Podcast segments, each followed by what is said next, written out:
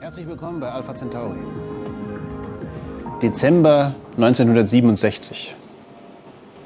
Graue Nebelschwaden streifen über englische, das englische Hochland.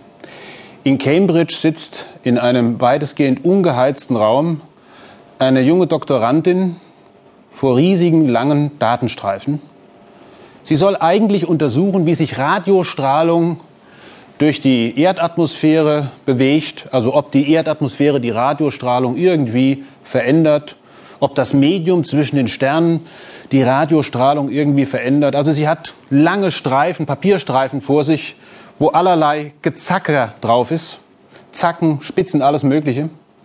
Und bei dieser Analyse fällt ihr eine Sache immer und immer wieder auf. Es gibt ein periodisches Signal am Himmel, was mit einer gnadenlosen Präzision immer wieder auftaucht.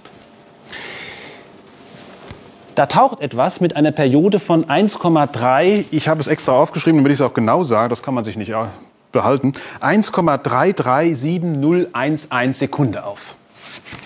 Dieses Signal am Himmel ist so genau, dieses Radiosignal, dass man in den Instituten in Cambridge anfängt zu tuscheln. Was hat man denn da entdeckt? Sind das etwa die kleinen grünen Männchen, die da uns mitteilen, wir sind hier, die sozusagen entweder ein kosmisches SOS piepsen oder irgendwelche anderen Dinge tun. Und so werden die beiden ersten Objekte am Himmel, die man dann tatsächlich findet, LGM 1 and 2 genannt.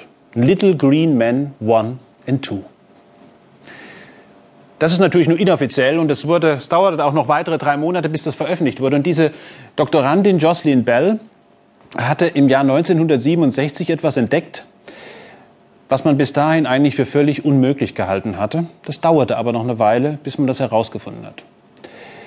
Es handelte sich bei diesen Objekten am Himmel offensichtlich um etwas, was mit einer sehr, sehr starken Richtungsgenauigkeit ein Radiosignal abgibt.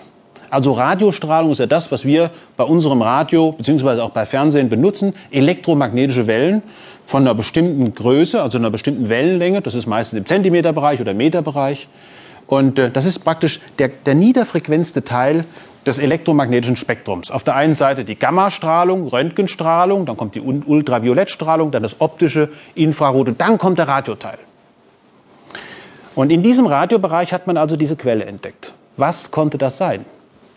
Nun, zunächst einmal hat man sich überlegt, es muss sich vielleicht, oder es könnte sich, es könnte sich um einen Stern handeln. Kann es sich um einen Stern handeln, der sich so schnell dreht, mit 1,33, lassen Sie mich nicht lügen, 1,33701 Sekunden.